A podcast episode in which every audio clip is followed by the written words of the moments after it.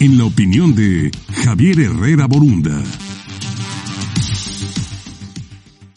8 de la mañana con 17 minutos, como todos los jueves. Saludo, por supuesto, en la línea telefónica a Javier Herrera Borunda. Javier, ¿cómo estás? Buena mañana. Buenos días, Luis. Un gusto saludarte como todos los jueves.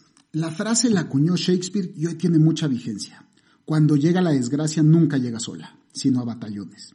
El año empezó con una desaceleración de la economía. A la par, en el continente asiático se empezaba a manifestar una epidemia que hoy conocemos como el COVID-19. Durante cuatro meses nos hemos movido entre la incertidumbre de en qué momento llegaría a México y ya lo hizo. El Estado tomó las medidas sanitarias de contención y desde hace más de un mes vivimos confinados en nuestros hogares con el objeto de controlar contagios masivos y evitar saturaciones de hospitales.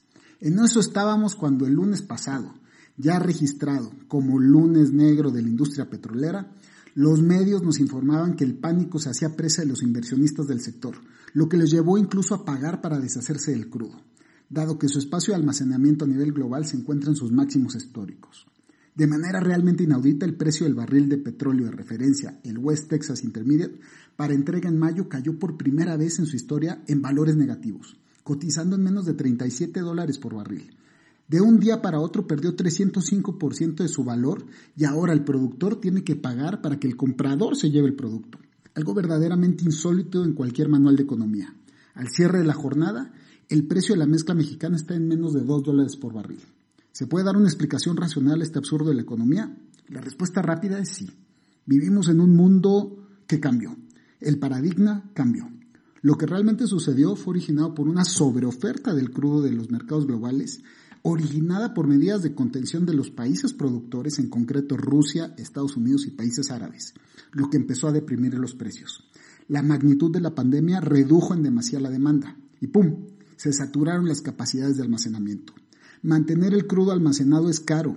Como referencia sabemos hoy que Pemex tiene 57 barcos fondeados en el océano almacenando el crudo nacional y cada uno de ellos le cobra la cantidad de 20 mil dólares diarios la recuperación económica del sector de hidrocarburos no parece que llegue pronto.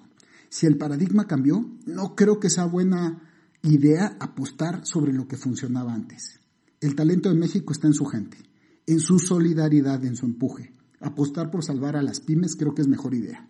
Es tiempo de medidas contracíclicas para generar nuevamente condiciones de mercado interno. Soy Javier Herrera Borunda, esta fue mi opinión, los dejo con un gran saludo. Gracias. Gracias, Javier. Como siempre, nos escuchamos el próximo jueves.